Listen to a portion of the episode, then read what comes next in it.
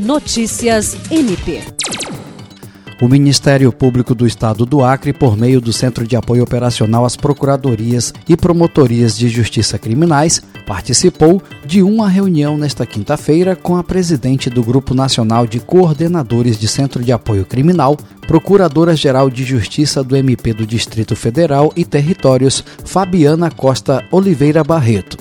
O encontro teve como representante do MPAC a promotora de justiça e coordenadora do CAOP-CRIM, Aretusa de Almeida Cruz, o secretário-geral do MPAC, promotor Rodrigo Curti, e os promotores de justiça Diana Soraya Tabalipa Pimentel, Hildon Maximiano Pérez Neto, Juleandro Martins de Oliveira e Vanderlei Batista Cerqueira. Representando a Procuradora-Geral de Justiça do MPAC na ocasião, o secretário-geral agradeceu a oportunidade e exaltou a discussão sobre o tema.